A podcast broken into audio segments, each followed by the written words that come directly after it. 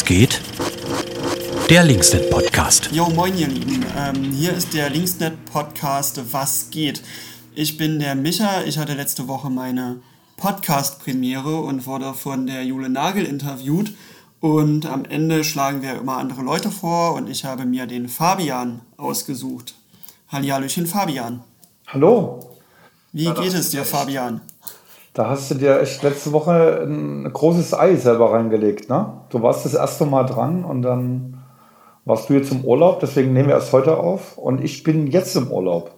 Ah, das ist wundervoll, aber vielen Dank, dass du es trotzdem machst. Aber Fabian, darf man überhaupt in den Urlaub fahren, wenn Corona ist? Das weiß ich nicht, aber ich habe es getragen. Und ich habe die Nachricht bekommen, ich besuche eine Freundin in Brüssel, die arbeitet hier bei der Landesvertretung Berlin in Brüssel. Die, die Bundesländer haben nämlich jeweils auch Landesvertretungen in Brüssel, um hier zu lobbyieren in ihrem Sinne oder so. Und ich habe, äh, dann muss man sich so anmelden in Belgien, dass man äh, kommt und wo man schläft und ob man, ein, ob man geimpft ist oder ob man einen Test hat und so. Und dann habe ich heute die Nachricht bekommen, hallo und herzlich willkommen. Ähm, es gibt Quarantäne und ähm, Testregeln, aber die müssen Sie nicht beachten. Bitte begeben Sie sich nicht in Quarantäne und lassen Sie sich nicht testen. Das ist, das ist aber schön, dass man, dass man dich also bittet, sagen, dass du dich nicht testen lässt. Ja, okay, dann mache ich das jetzt halt, genau. Dann teste ich mich jetzt nicht. Ja, ich hoffe, es gibt keine Strafen, wenn du dich testen würdest, ne? Ja, das weiß ich aber nicht, egal. aber ich dachte, ich dachte vor zwei Wochen noch, ich äh, fahre einfach so, ich entfliehe sozusagen ungefähr dem Wahnsinn in Sachsen. Aber dem ist irgendwie nicht so, weil in Belgien ist die Impfquote eigentlich ganz okay. Ich glaube, ich habe so 80 Prozent gelesen. Aber in Brüssel ist sie wiederum nur bei 50 Prozent. Also quasi Sachsenniveau. Ei, aber immer noch besser als, keine Ahnung, sächsische Schweiz, Osterzgebirge, ne? Nee, ich glaube, dort ist sie auch bei Echt? 50 Prozent. Hm. Ich müsste noch mal schauen. Also irgendwo war sie in Sachsen sehr niedrig. Also ich weiß noch, Bautzen hatte die zweitniedrigste. Ich weiß aber gar nicht, wo gerade die niedrigste ist. Aber egal. Fabian, sage mir, was ist dein Aufreger der Woche? Ah! Fuck! Genau, also so eine lange Zugfahrt und sowas führt auch dazu, dass man so ein bisschen tiefenentspannt ist. Ähm, und ähm, der Aufreger der Woche letzte Woche war wahrscheinlich dann am Ende doch der Lockdown. Also das, ähm, tja, da weiß ich auch nicht, also das, ähm, das sozusagen, aber so ein halber, also dieses wieder nur, dass einfach alles geschlossen wird, was Spaß macht Arbeiten aber natürlich nach wie vor Pflicht ist. Also das äh, regt mich halt sozusagen seit dem ersten Lockdown auf, wie man dazu kommen kann, das Lockdown zu nennen, wenn äh, die Leute eh alle zur Arbeit müssen und wenn alle ähm, an ihren Produktionsstätten arbeiten müssen und etc. Wie, wie man das Lockdown nennen kann, wenn doch eigentlich nur die Spaßsachen geschlossen sind. Hm.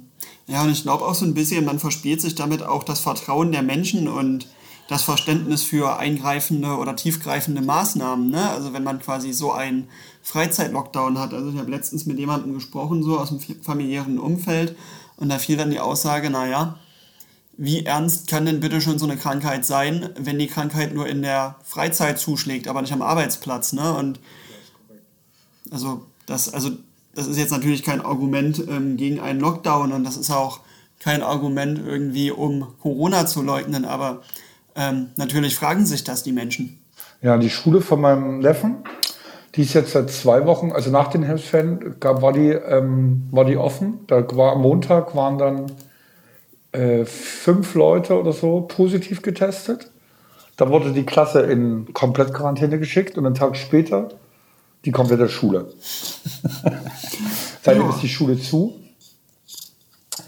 Und äh, mein Neffe hatte auch Corona, ähm, also gehörte zu den, ähm, der war da aber schon wieder genesen, weil der hatte Corona in den Herbstferien. Das glückliche Kind. aber was machst du denn jetzt? Also sozusagen meine, meine Schwester ist selber auch Erzieherin und ähm, die, die, die Kita hat natürlich offen. Mhm. Und wie, ähm, genau, also und die Schule hat einfach noch geschlossen. Das Kind ist genesen, kann damit, könnte damit eigentlich auch sozusagen gefahrlos beunterrichtet werden. Und jetzt äh, müssen die wieder ins Homeschooling. Jetzt ist sozusagen mein, also mhm. ist ja immer auch bei meinem Papa, da macht da Schule und sowas. Mann, Mann, Mann.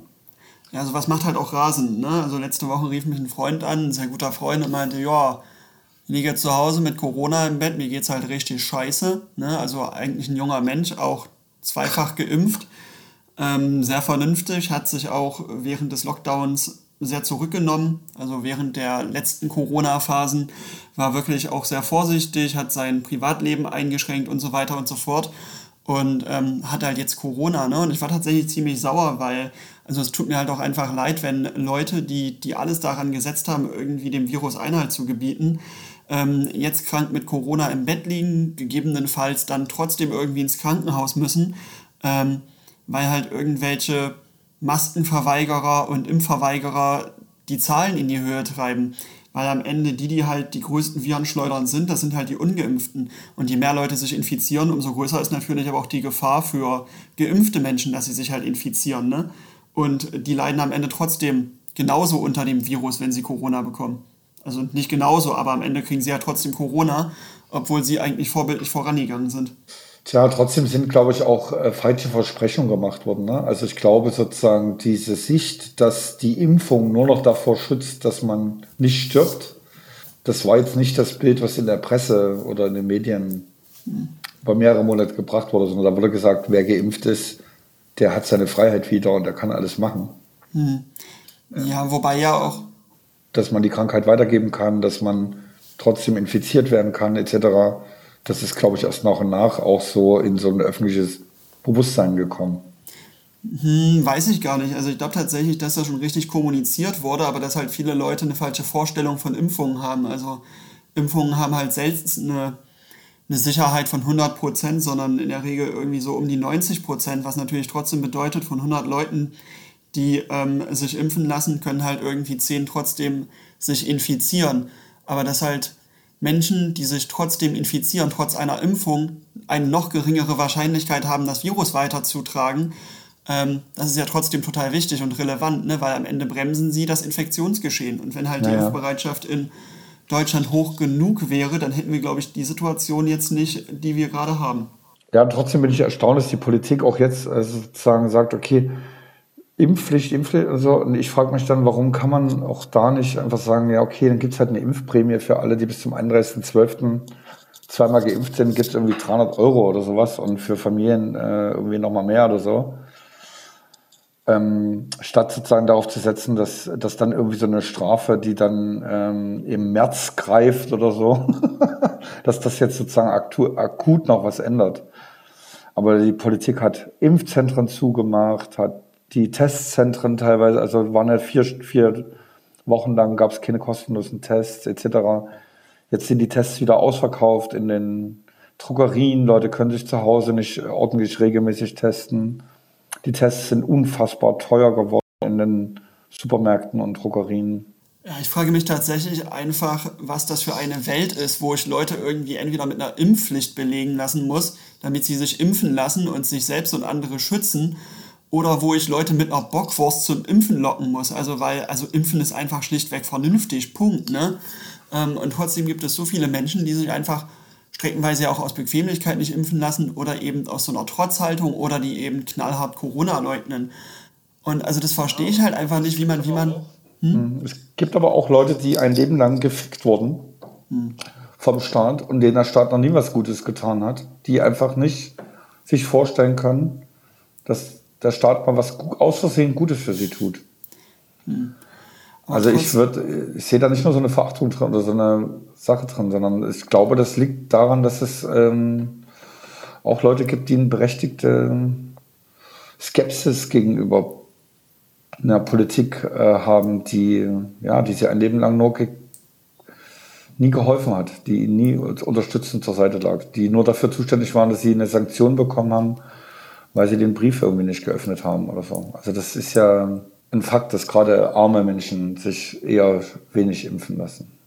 Nee, natürlich. Und ich meine auch so eine Gesellschaft, wo sich halt die Menschen von der Politik nur noch verschaukelt fühlen, weil sie das Gefühl haben, ähm, eigentlich regiert das Geld und der Lobbyismus. Also dass solche Menschen natürlich relativ wenig Vertrauen dann auch in Maßnahmen haben, die die Regierung ihnen vorschlägt, ist ja irgendwie verständlich. Aber trotzdem ist es ja eine spannende Frage, wie wir überhaupt an diesen Punkt gekommen sind, dass äh, ich Leute mit einer Bockwurst zum Impfen locken muss. Das ist ja eigentlich total absurd, wenn man sich das mal vorstellt. Aber ich meine, Eltern lassen sich auch jetzt nur noch mit Zwang dafür zu bringen, ihre Kinder gegen Masern zu impfen. Also sie müssen ihr Kind einschulen. Ah, scheiße, jetzt muss ich ja mein Kind doch impfen lassen. Also, ja. ja, na gut. Aber ähm, Fabian, ich hätte noch eine weitere Frage an dich. Und zwar, du hast jetzt schon gesagt, was dich so diese beziehungsweise letzte Woche genervt hat. Aber hast du noch irgendein Thema, wo du sagst, okay, das ist diese Woche total relevant, da müssen wir irgendwie ein Auge drauf haben. Da weißt du jetzt schon, dass trotz dessen, dass du im Urlaub bist, dass es deinen Blutdruck nach oben treiben wird? nee, nee, ich, hab, ähm, ich werde ins Comic-Museum hier in äh, Brüssel gehen, zu Hergé und äh, mir Tim und Struppi und so angucken und Lucky Luke und sowas, hoffe ich. Ähm, das wird also mein Highlight der Woche. Ich glaube, ich weiß es gar nicht, ob in, ich habe gar nicht die Corona-Verordnung vor Augen, ob Museen jetzt auch alle geschlossen sind in, in Sachsen. Ich glaube, Bibliotheken haben offen, aber ich weiß nicht, wie es aussieht mit Museen, ob man ins Museum gehen kann. Ja, keine Ahnung. Also ich bin Stadtrat, woher soll ich sowas wissen? Ja, das stimmt, hast recht. Ja. Das, ähm aber du warst ja wiederum auch im Urlaub. Ja, das stimmt. Aber also, na gut, ich meine, Fabian, ne, wenn du in ein Lucky Luke Museum gehst, wer kann da schon unlucky sein? Ja, ist korrekt, ja, genau. Also ich bin glücklich. Ähm, ja, ich glaube, sonst ähm, fällt mir jetzt ein, dass äh, wir als Linksnet ja äh, noch so einen großen, also wir haben jetzt ja ein Jahr so eine Kampagne gemacht, Still Not Loving Police und ähm, der, das Abschlusskonzert ähm, wird am 14.12. sein. Ähm, und es wird als Livestream stattfinden und es sieht sehr gut aus, dass es äh, trotzdem stattfinden kann. Ähm, genau, wir haben bisher, wir müssen jetzt nochmal das alles ein bisschen ummodeln und mit äh, den Initiativen, die Infostände gemacht haben, reden, ob sie auch be bereit wären, quasi auf so einer Interview-Couch Platz zu nehmen, so dass wir das alles irgendwie cool auf so einen Bildschirm bringen können und dass man dann trotzdem Spaß hat. Das ist nämlich so ein bisschen das, was so unterschätzt wird. Also man kann natürlich schon Veranstaltungen absagen. Wir, wir selber haben jetzt auch einige schon, schon abgesagt. Es gab jetzt so Treffen, die stattfinden sollten, die jetzt alle abgesagt werden oder ins, nach online verlegt werden.